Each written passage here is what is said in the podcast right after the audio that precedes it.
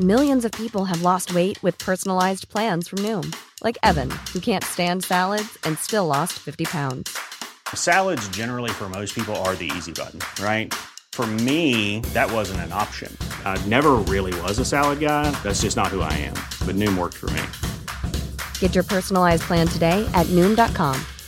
Real Noom user compensated to provide their story. In four weeks, the typical Noom user can expect to lose one to two pounds per week. Individual results may vary.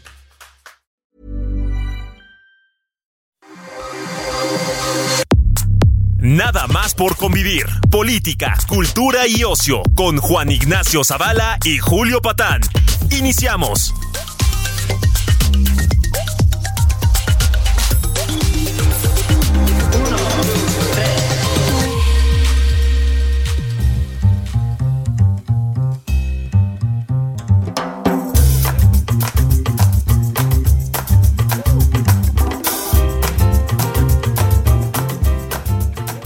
¿Cómo están? Muy buenas tardes. Esto es nada más por convivir, edición de los domingos.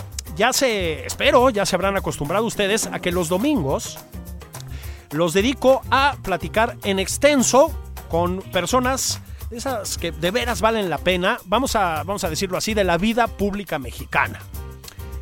Uh, aceptamos aquí de todo. Hemos tenido gente de la música, gente del cine, gente de la literatura, gente del deporte, un poquito de todo. Hoy de verdad es un programa muy especial, lo es para cualquier buen lector de este país, lo es desde luego para mí en términos personales. Está aquí un querido amigo con el que he tenido además el gusto de trabajar. Un, eh, pues ustedes lo pueden conocer por muchas razones. Por la televisión, ha hecho televisión, producido televisión. Por pues porque es uno de los columnistas de, referencia en este país, porque, pues porque tiene una revista, Letras Libres, que es una revista desde hace ya muchos años, desde el 99, también de referencia en este país, porque tiene una editorial, Clio, que, bueno, nos ha traído mucho de lo mejor de la historia de este país en diferentes formatos.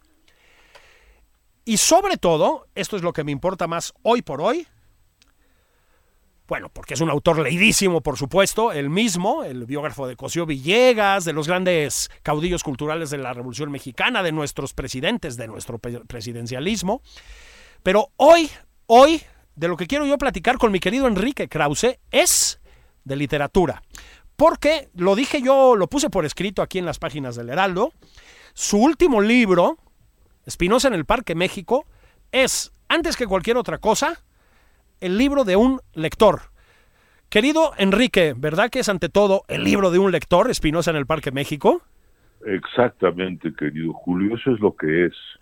Eh, Borges decía que estaba más orgulloso de los libros que había leído que de los libros que había escrito. Imagínate, siendo Borges, ¿no? Sí, no lo hacía mal, ¿verdad? Y si Borges, y, y si Borges dijo eso, bueno, todo escritor debe aspirar a haber leído, ¿verdad? Eh, libros que lo enorgullezcan y quizá alguna vez libros que, eh, que, él haya escrito que lo enorgullezcan también. Un escritor se conoce por los libros que leyó. Y en el Parque México, en su segunda parte, es un libro largo eh, que recoge eh, pues mi, mi, formación intelectual. La segunda parte está dedicada a los libros que me marcaron, que leí, eh, a las obras literarias y de pensamiento que, que fueron formando eso que llamo mi biblioteca personal. Exactamente. Bueno, incluso en la primera parte, donde anclas un poco más en lo autobiográfico, si lo quieres decir así, en lo anecdótico por momentos, en tus amistades, en tus primeros trabajos, en tu familia, muy importantemente en tu familia, pero también ahí está muy presente la literatura. Vamos a hablar de literatura, pero primero sí quiero hablar de filosofía, Enrique. Vamos a empezar con Spinoza, porque Spinoza ya que uno pues conoce lo que has escrito, conoce tus, pues, tus posiciones ante la vida, ya más allá de la política y todo lo, todo lo demás, Espinosa es muy importante en tu formación. Mira, mi abuelo era un sastre Modesto Sastre, venido de Polonia, que, que como muchos judíos eh, europeos del este, pues era tenía una pequeña biblioteca, bueno, no tan pequeña, eh, de, en idioma yiddish, en el que estaban, bueno, son los clásicos en yiddish propiamente, pero los clásicos universales. La cultura yiddish tradujo ah, a los clásicos universales eh, en, poco menos de 100 años. Ahí los tenía mi abuelo, y entre ellos al que más admiraba era Spinoza, porque era un judío en los márgenes, un judío que había sido eh, eh, excomulgado por su comunidad, pero que nunca se incorporó a ninguna otra religión, sino que creó para, para, que creó para el género humano una especie de religión de la humanidad, una religión de la razón, de la libertad, de la tolerancia, de la comprensión. Entonces, eh, me predicaba mucho mi abuelo la importancia de Spinoza y yo, eh, bueno, en la juventud comencé a leerlo. Dos mensajes en Spinoza, eh, es un filósofo complejo, no es fácil de leer, es el más amable y el más querible de los filósofos, así decía Bertrand Russell, pero son dos cosas. Una es la importancia de comprender las pasiones humanas como uno trata de comprender los fenómenos naturales, comprenderlos antes que lamentarlos o, deturparlos. Y en segundo lugar, la importancia de la libertad de pensamiento que se traduce necesariamente en la libertad de expresión.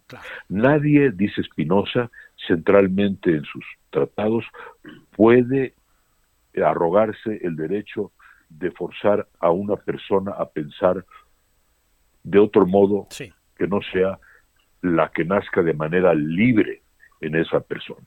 Bueno, esto sí me marcó, me marcó indudablemente. Además del atractivo que tiene un hombre que viene de la tradición judía, que se coloca en los márgenes de la sociedad y de la historia para ver con más claridad el centro.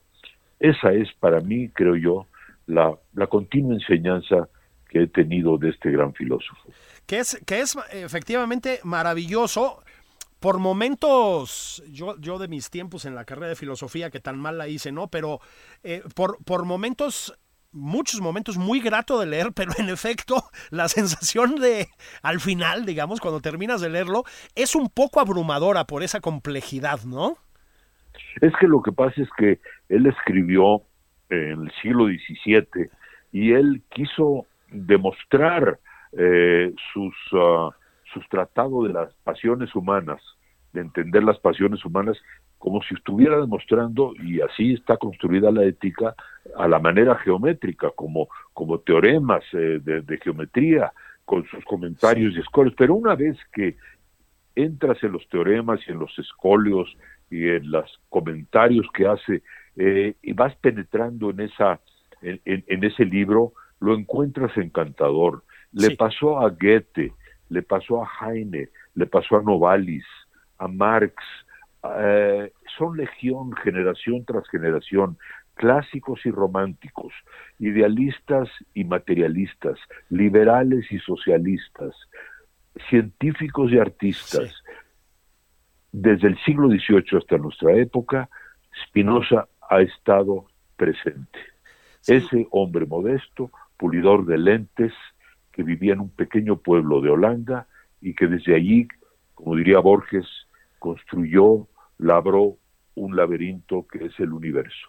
Qué, qué, cosa tan bonita. Sí, fíjate que con eso eh, terminó, con este eh, comentario, y que luego en la academia, los filósofos de la academia, digamos, tienden desde, creo que desde siempre, a olvidarlo mucho. Pero mira, te oía y te leía hablar de esta condición de casi decir, casi voy a decir vocación de marginalidad, de, estar, en el sentido literal, ¿no? De estar en los márgenes de Spinoza. Y luego te veía, vamos a desarrollar esto a lo largo de este espacio, si te parece, y te, pero te, te leía hablando de tus autores, aquí voy a ir a ellos, de origen judío, judíos, y yo decía, bueno, estoy a punto de hacer una de esas afirmaciones medio bestias, pero decía, también es que en, en esa condición, en la de autor judío, creo que va un poco inevitablemente la vocación o la necesidad de estar en los márgenes, ¿no? Pienso en Kafka, que es otro de tus clásicos clásicos, ¿no? Bueno, absolutamente, qué bueno que lo tocas, porque eh, Kafka es la marginalidad de la marginalidad. Le preguntaba a su novia a Kafka eh, si qué, sentía de ser judío. Decía, bueno, me preguntas eso, yo ni siquiera sé en, eh, en, cómo ser judío, ni siquiera sé cómo ser hombre. Es decir, él, estamos hablando de, de, un ser en los márgenes, como te digo, de los márgenes, que vivía en una ciudad marginal de la Europa Central, era judío en una sociedad que, eh, eh, que, que, marginalizaba a los judíos y él era una especie de judío de los judíos. Sí. Esa condición de marginalidad está claramente reflejada y Hannah Arendt, otro de mis, de mis autores predilectos que está en el libro, esa condición de marginalidad eh, está en la obra, eh, en, algunas, claramente es una de las claves de la obra de Kafka. Es el escarabajo de la metamorfosis, es el, el señor José K. de la novela El proceso, condenado por un crimen que ni siquiera sabe qué es, y por supuesto es el señor K de la novela El Castillo, que siempre quiere pertenecer al pueblo y llegar al castillo para pertenecer a ese ámbito y nunca puede acceder a él. Entonces, esa situación de aspirar a pertenecer a algo, a una especie de redención que sabe perfectamente que nunca va a llegar, es una de las claves, yo diría, no solo yo, Gershom Scholem, Walter Benjamin, a quienes trato también en el libro, consideraban el centro de la obra de Kafka una especie de huérfano del misticismo, huérfano del mesianismo. Sí, sí.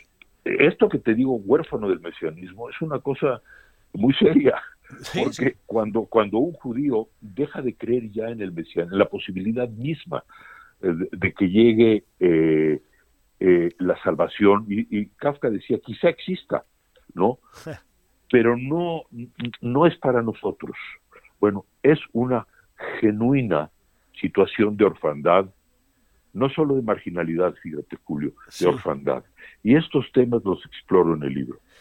Claro, absolutamente. Fíjate que voy a atender a otro rasgo, me parece a mí, de Kafka, que también tiene por momentos espinosa y que luego cuando tú lees a sus críticos, no en el sentido negativo, o sea, a la gente que los lee y los, los analiza, pues, lo pasan mucho por alto. El sentido del humor, que la verdad, Enrique, no quiero caer en lugares comunes, pero también es una forma muy, bueno, yo casi voy a decir, constante de expresión en la literatura de autores judíos. Estamos de acuerdo, ¿no? Lo comparten los dos.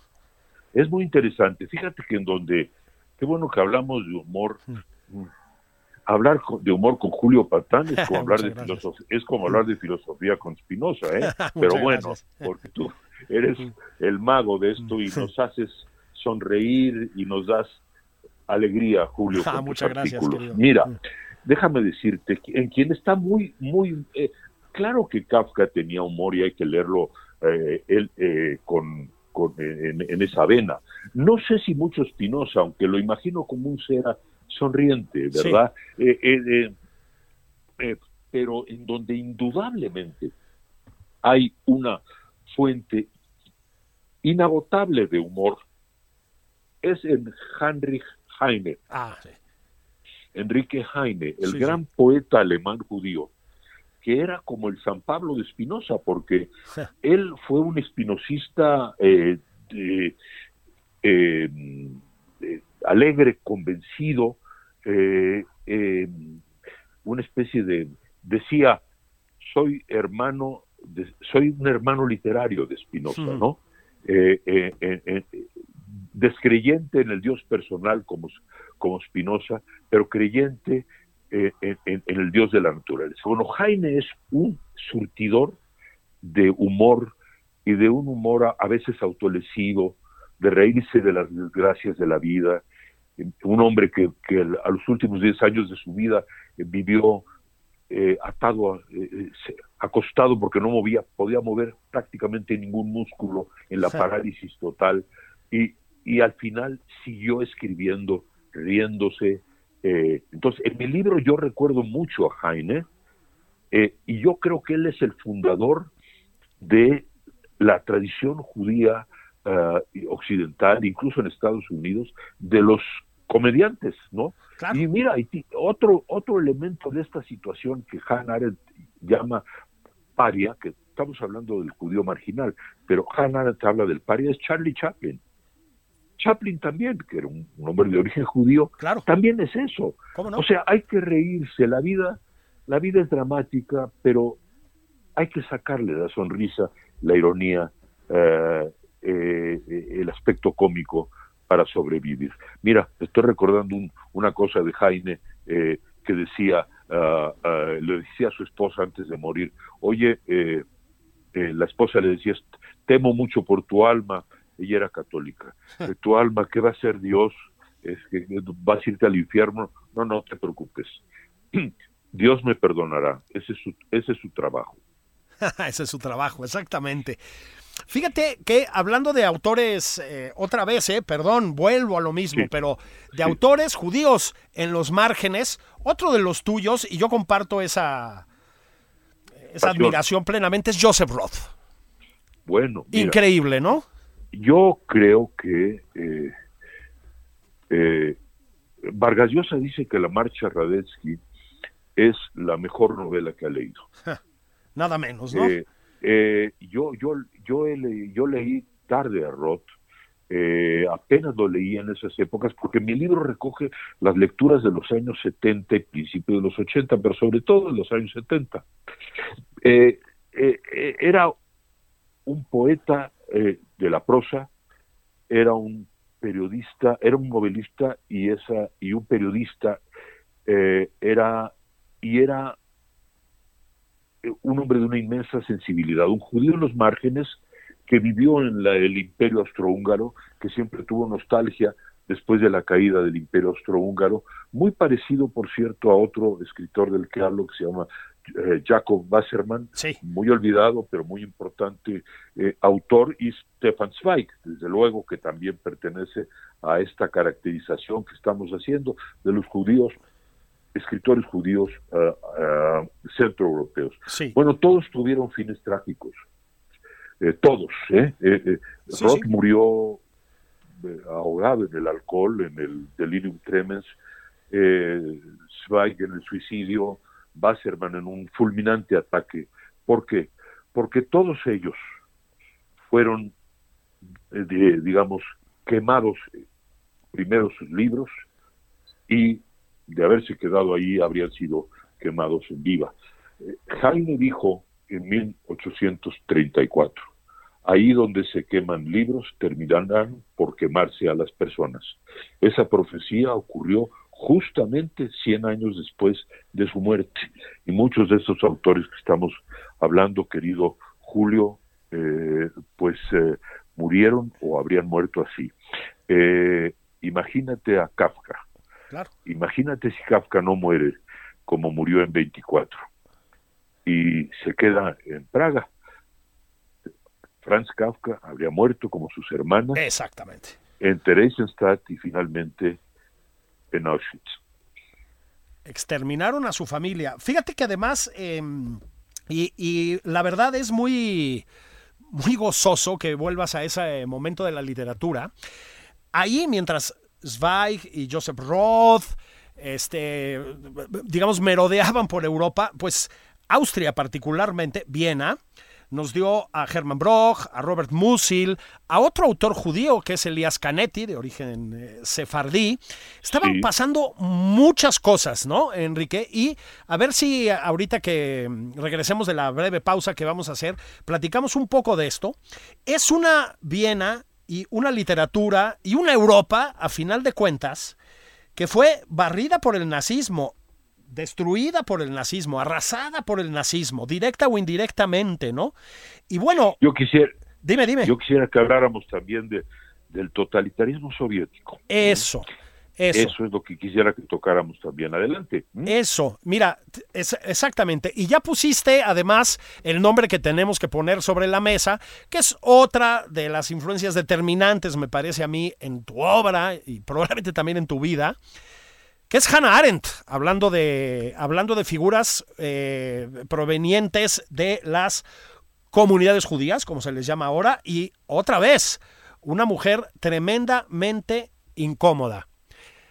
Hannah Arendt, y yo te propongo que también hablemos de dos figuras que están en el libro, Isaiah Berlin y Lese ah, el enorme Isaiah Berlin, uno de los, ese también es uno de mis, fíjate, esa, esos dos autores, Enrique, lo digo aquí como va, te los debo a ti de mis tiempos en letras libres, que fueron momentos de una formación muy importante para mí. Entonces ahorita vamos a regresar a platicar, pues eso, de filosofía, de ensayistas, porque ante todo son ensayistas, y ni hablar del totalitarismo. Eh, volvemos enseguida, querido Enrique. Gente querida, volvemos en un minutito. Esto es nada más por convivir. Vamos a pausa veloz.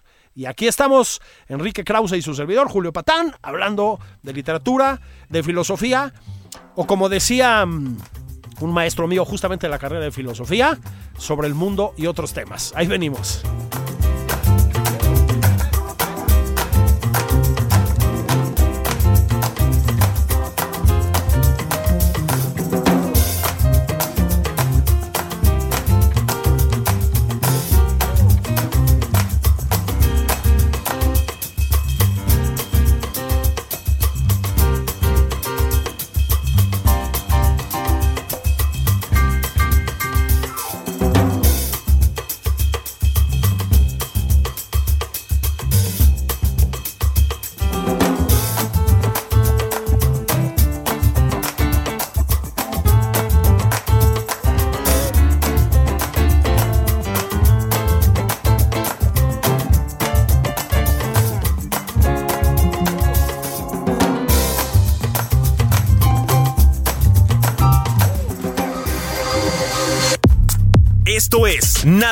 Por convivir, una plática fuera de estereotipos con Juan Ignacio Zavala y Julio Patán.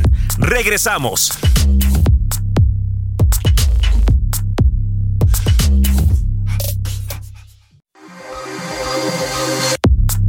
Ya estamos de regreso en Nada más por convivir. Aquí Juan Ignacio Zavala y Julio Patán.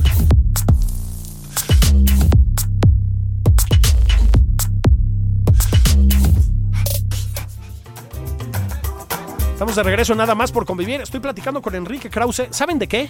De libros, de autores, de sus lecturas. Enrique publicó bastante recientemente en Tusquets, que es eh, su editorial, Espinosa en el Parque México, un libro que ya les decía yo, es un libro eh, que tiene muchas capas, como todos los grandes libros tiene una capa autobiográfica, tiene un componente de reflexión política, desde luego. Sí, hay, digamos, muchos aspectos de la vida de Enrique ahí, pero sobre todo es el libro de un lector.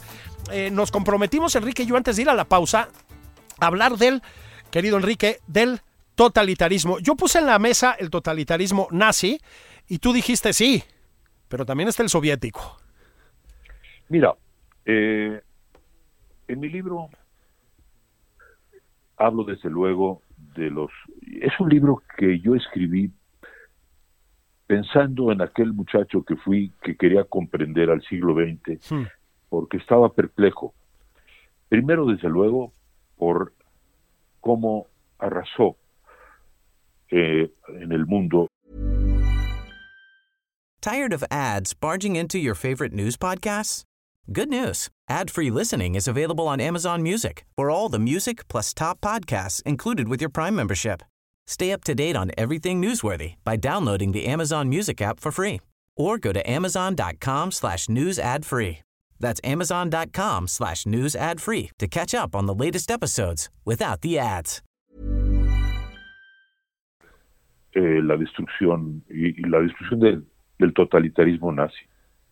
Eh, no solo los 6 millones de judíos, sino de los millones y millones de personas que murieron eh, debido al, al, nazismo. Pero también perplejo ante el totalitarismo soviético mm. que todavía en los años 70 y creo que hasta la fecha, no se aprecia con claridad en la dimensión de su, de su destrucción. Los millones de personas muertas de nacionalidad rusa, la persecución, los juicios, eh, la, opresión, la miseria, la muerte y el archipiélago Gulag. Los campos de concentración y de trabajo y de muerte. No se conoce eso bien, no se conocía eso bien.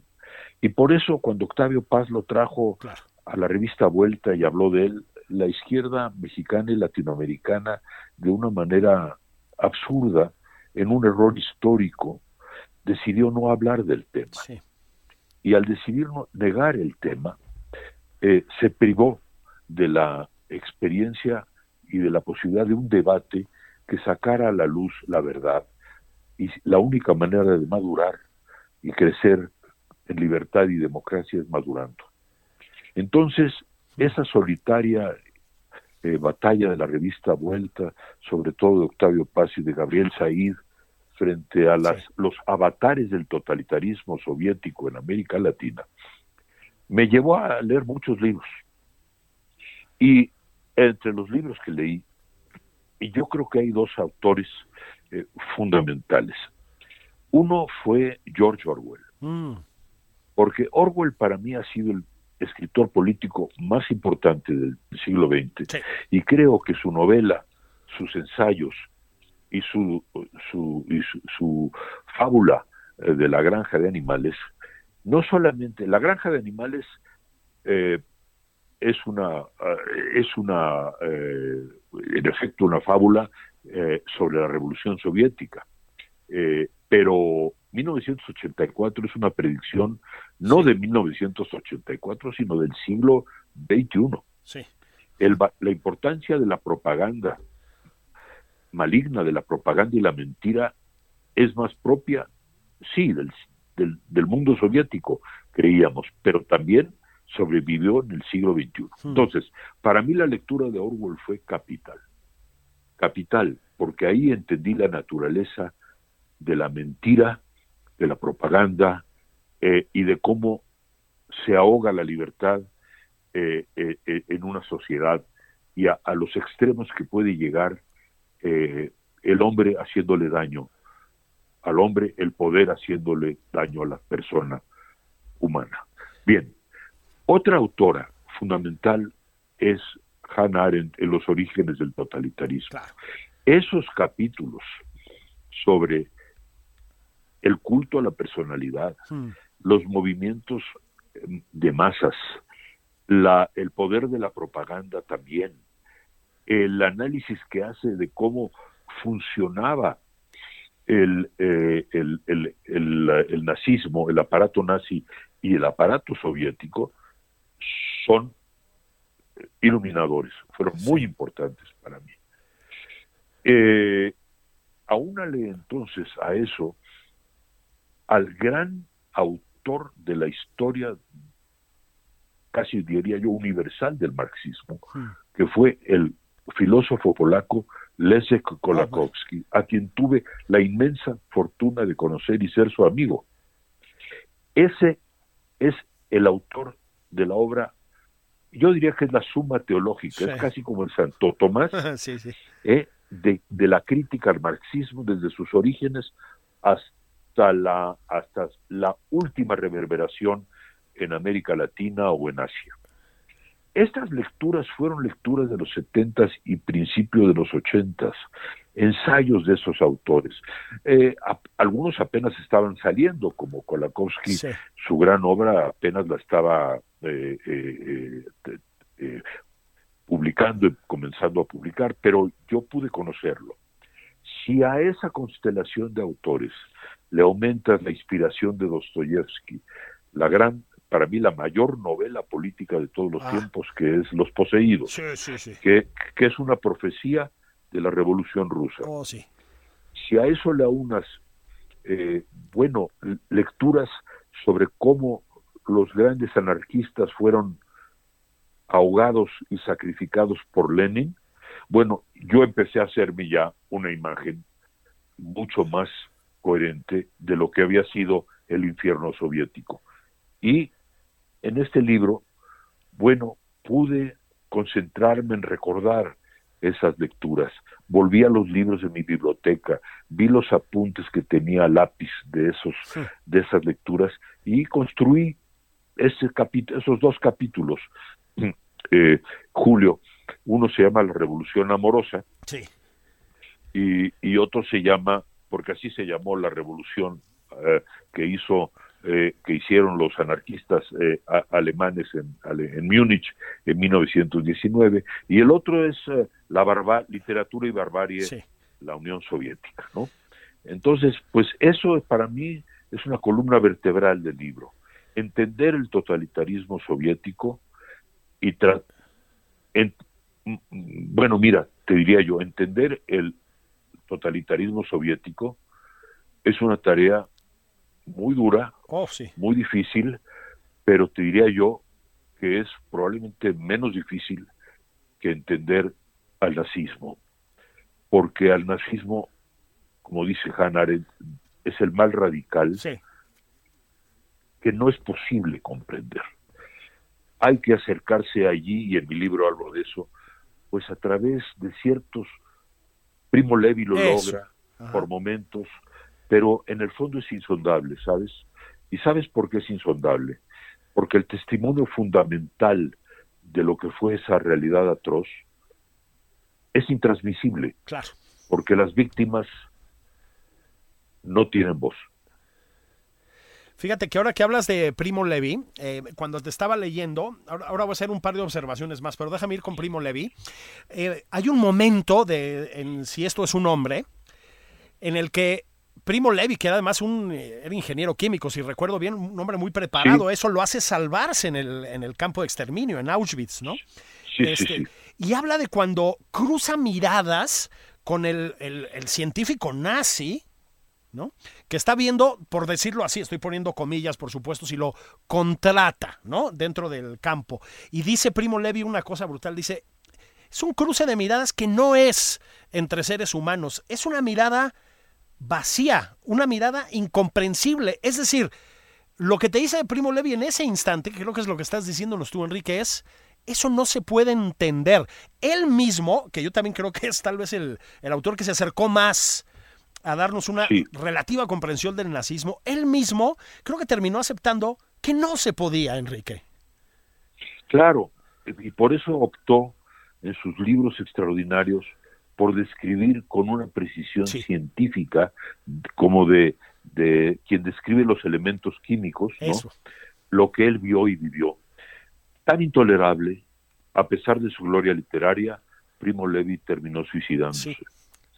Mira, en el libro incluyo además un asomo, me asomo, un vislumbre apenas eh, a un diario que mi tía, mi tía por la vía paterna, eh, tía abuela, eh, no, no, no, más bien tía, eh, porque era prima de mi padre, que se llamaba Dola Rein, vivió en Auschwitz, su testimonio. Ella vivió dos inviernos en Auschwitz. Ella pudo salvar a su hija y a su esposo. Imagínate. Y los tres se reunieron milagrosamente después de la guerra. Mi tía murió hace unos pocos años, a los 101 años. Wow. Y, y dejó un libro maravilloso que procuraré, eh, que estoy alentando editar. Ese libro yo doy algunas páginas en, en, en Spinoza en el Parque México. Yo quise entender al siglo XX, eh, Julio, a través de todos los autores que hemos estado recorriendo ahora. Finalmente desemboqué en la obra de Isaiah Berlin en Inglaterra, un, un liberal eh, que había vivido la Revolución Rusa de niño, eh, emigrado a Inglaterra, a ese país de tolerancia y de libertad, eh, que con el que sentí una afinidad inmediata hmm. Y lo conocí y fue de las experiencias más gratas intelectuales de mi vida. Yo creo que esa y la de Borges, que también recuerdo en el libro cuando platiqué con Borges sobre Spinoza. Sí. Entonces, esa experiencia con Berlín, la, obra de él que leí en los años 70 y que tengo toda subrayada, para mí fue como la reconciliación, como llegar a un puerto, como la reconciliación de la vida que había yo llevado con la original.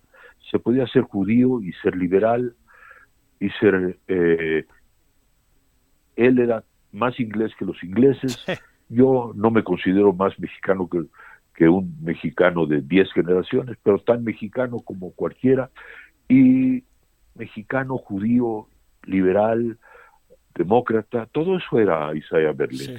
Y su obra eh, me hizo ver entonces que había un camino modesto que proponer para México y era la democracia liberal. Claro. Así de sencillo. Y no, no es una invención, está en Madero, estaba en el primer Vasconcelos, no en el segundo, pero sí en el primero, estaba en Daniel Cosío Villegas, mi maestro, sin duda está en Octavio Paz y en Gabriel Saín. Es decir, hay una tradición liberal en México que había que, que ah, digamos, que recobrar y proponer esa democracia sin adjetivos. Ahí termina el libro, pero el periplo que hemos estado haciendo ahora es a través de libros. Exactamente. Eh, libros, porque la biografía intelectual, yo me pregunté, ¿qué es una biografía intelectual? Pues mira, una biografía intelectual no es la suma de los libros que escribiste, porque pues cómo va un autor a estar hablando de, de todos los libros que escribió. Bueno, Alfonso Reyes lo hizo, pero era Alfonso Reyes. Claro. Tenía, tenía la gracia de Alfonso Reyes y casi cualquier cosa que escribía Alfonso Reyes era tenía el don ese, la gracia única de él, ¿no? Pero uh, cualquier otro escritor, yo creo que rizar el rizo, digamos, hmm. de escribir sobre tus propios libros, pues es francamente aburrido. Pero una biografía intelectual sí es el modo en que ciertos libros mejoraron tu vida, te abrieron horizontes, te animaron a crecer, a ver las cosas de otro modo, a aprender cosas que no sabías.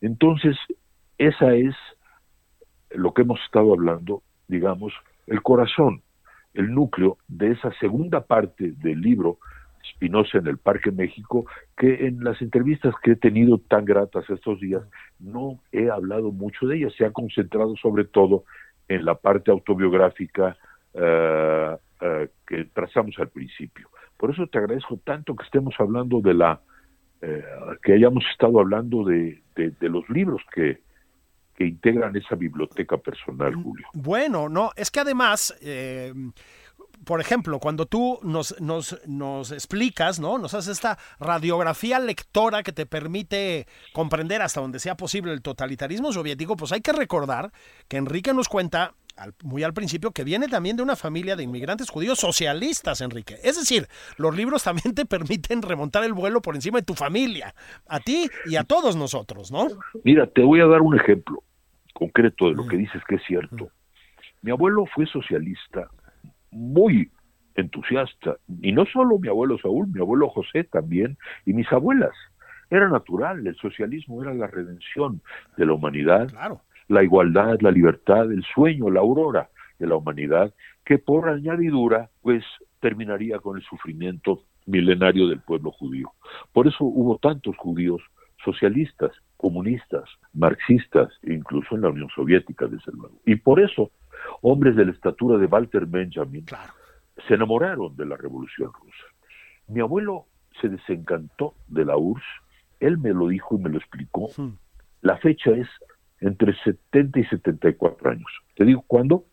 Cuando se enteró que los grandes poetas y dramaturgos, no solo socialistas, comunistas, que habían ayudado a Stalin durante la guerra, que habían viajado por América, que habían venido a México a recabar apoyo y dinero para la causa antifascista y a favor de Stalin en la gran guerra patriótica contra los nazis, esos mismos poetas habían sido asesinados por orden de Stalin. Entonces, yo recojo esa historia y la estudié un poco eh, a, a esos autores y está en mi libro. Entonces mi abuelo me dijo, mira, yo me di cuenta, empecé a darme cuenta que aquello había sido una desgracia para el pueblo ruso, que ese ideal había terminado en las prisiones, prisiones, detenciones, juicios, intolerancia y muerte. Y se quedó con la única y sola fe o creencia de Spinoza.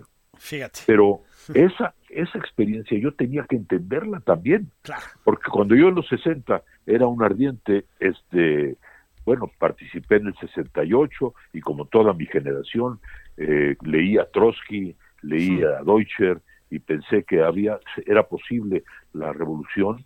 Bueno, eh, mi abuelo me decía, ya aprenderás con el tiempo lo que ocurrió en la Unión Soviética. Debo decirte que mis fervores de los años 60 siempre estuvieron orientados por una pasión libertaria. Por eso cuando Fidel Castro apoyó a los tanques rusos invadiendo Praga como ahora y las bombas destruyen Ucrania, yo escribí mi primer texto, el primer texto de mi vida contra Fidel Castro y contra Rusia. Y muy justificado. Fíjate, como tenemos siete minutos, no, no, vamos, a, no vamos a poder hablar muchísimo de, por ejemplo, Karl Popper, que es otro filósofo al que hace referencia. Y lo digo porque sí tenemos, eh, querido Enrique, que detenernos en Dostoyevsky. Estaba hablando, Enrique, Perfecto. de una novela que es, yo la, fíjate que la releí hace relativamente poco. Es una, una locura de novela. Yo creo que te permite entender, sí, la revolución eh, bolchevique que va a venir después, pero en ciertos aspectos también, por ejemplo, el populismo contemporáneo o no contemporáneo. Es esa novela que se conoce como Los endemoniados o como Los demonios o como Los poseídos. ¿Qué libro, Enrique? Bueno, yo creo que es, hombre, es la gran novela política de todos los tiempos. Sí, sí. Dostoyevsky había sido socialista, había sido revolucionario, estuvo a punto de ser fusilado, pero a un, mili, a un segundo de ser fusilado. Sí, sí. Se conmutó su pena, se le mandó a Siberia y ahí sufrió una transformación de sus convicciones, volvió a las raíces cristiano ortodoxa rusa. Bien, se volvió también un hombre muy reaccionario y un furibundo antisemita. Sí. Todo es cierto, pero fue para mí un, un gigantesco novelista, ¿no?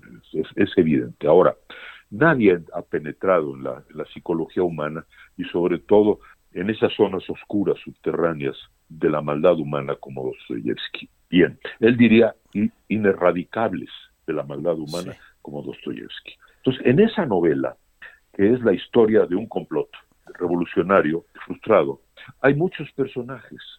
Hay un personaje liberal, por ejemplo, democrático, que Dostoyevsky desprecia, porque Dostoyevsky era un místico, Claro. ya un libro. Pero hay personajes, sobre todo lo que él delinea, es el, la desembocadura nihilista Eso y es. asesina de la revolución. Eso es el centro. Los poseídos son porque no creen en el fondo en nada, porque no respetan la vida individual, porque no respetan a las personas, porque están dispuestos a sacrificar a las personas concretas en el altar de las ideas abstractas. Entonces, este autor va delineando la personalidad del héroe de la novela Stavrogin y de otro personaje ahí, eh, eh, Trafimovich, su discípulo y su cómplice, que son personajes que estás viendo con nitidez prefigurado a Lenin y aún a Stalin. Sí, sí, sí. Eh, sí. eh, eh, eh, es, eh, eso es aterrador. Esto lo ve Dostoyevsky en los años 70. Fíjate que eh, mucho está inspirado, según recuerda, y lo digo todo esto en el libro, en un nihilista famosísimo llamado Ajá. Exacto. eh, y, y ese es, entonces, entender el, nihil- el, el, el, el origen, la entraña nihilista de la revolución que la mueve a ser implacable. Y entonces ya entiendes por qué Lenin tranquilamente ordena las masacres que ordenó de kulaks. Sí. Y Stalin, no se diga, ordena la hambruna de Ucrania, que mata a tres y medio millones de personas en tres meses. Claro. Bueno, ahí tienes la extraordinaria lucidez. Bueno, no es solo lucidez, es, es el visionario, Eso es. el mayor visionario, ¿verdad? Entonces, fíjate, tenemos al visionario Dostoyevsky, tenemos al visionario Orwell, Sí. en otro tono, pero lo tenemos en el libro, y tenemos a Kafka, Claro. que para mí es, digamos, quien finalmente vio ah, al siglo XX y entrevió cosas de la condición humana, pues que todavía no hemos resuelto. Y la prueba está en que los populismos del siglo XXI, yo los considero, Julio, como mutaciones extrañas de esos totalitarismos del siglo XX que no fueron debidamente entendidos, asimilados y superados. Sí. Pero esta es la condición humana. ¿Qué le vamos a hacer? Fíjate que antes de terminar, em, el libro de un lector es necesariamente el libro de un hombre que conoce la gratitud. Eso es el libro de Enrique. Es un libro lleno de gratitudes también. Y aquí hay que poner dos nombres en la mesa, querido Enrique, para terminar, que son los de dos personas, bueno, muy, pero muy, muy, muy cercanas a ti, Octavio Paz y Mario Vargas Llosa. Fíjate que yo diría Octavio Paz, Mario Vargas Llosa y Gabriel Said. El extraordinario Gabriel Said. Octavio Paz, ¿qué, qué puedo decir? Dos décadas de trabajar juntos. He escrito un ensayo biográfico sobre él. Ojalá su obra tenga la difusión que merece eh, y, y, lo tenga siempre porque es el mayor escritor que ha dado nuestro país. Sí, sí. Vargas Llosa sigue ahí dando su, su pelea liberal, admirable, a sus 86 años, pero aún mayor que, eh, que dos años mayor que Vargas Llosa Sí. y en plena forma, ahí está nuestro Gabriel Hombre, que es un escritor, un clásico discreto, le llamaría yo, sí, sí. un hombre del que nadie ha visto su fotografía, ni me ha dado nunca una entrevista, que quiere que lo que quede de él ya, ya está todo allí y, y lo que viene sea y siga siendo su obra. De verdad, muchas gracias por platicar conmigo, por platicar con nosotros. Solamente dos preguntas técnicas. Vas a presentar tu libro en el Colegio Nacional, ya me llegó la invitación. ¿Lo presentas también en la Feria de Guadalajara? Sí, primero en el Colegio Nacional el próximo día 25 a las 6 de la tarde en la calle Donceles y luego en Guadalajara voy a tener una presentación conversando con un amigo tuyo, con Rafael Pérez Gay, y sí voy a tratar de promover el libro en, en- en América Latina y sí, hay que cuidar, cuidar al niño que acaba de nacer. Absolutamente, y pasearlo sobre todo. Muchísimas gracias, querido Enrique. Te mando un fuerte abrazo. A ti, querido Julio, fuiste muy generoso y qué bueno que hablamos de literatura. Ay, sí. Es que, ¿saben qué? Hay que hablar de literatura, hay que hablar de literatura y sa- salirse un poquito, ya lo platicaba yo con Enrique fuera del aire, pues de, la pesadilla política. Esto fue nada más por convivir. Muchas gracias por estar aquí. Nos, no nos vemos. Nos escuchamos el sábado que viene. Un abrazo. Lean Espinosa en el Parque México de Enrique Krause. De veras, de veras, de veras que vale la pena. Abrazos. Esto fue Nada más por convivir, el espacio con política, cultura y ocio, con Juan Ignacio Zavala y Julio Patán.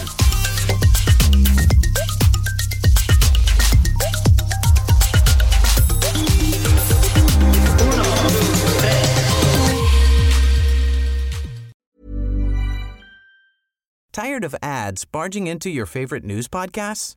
Good news. Ad-free listening is available on Amazon Music for all the music plus top podcasts included with your Prime membership.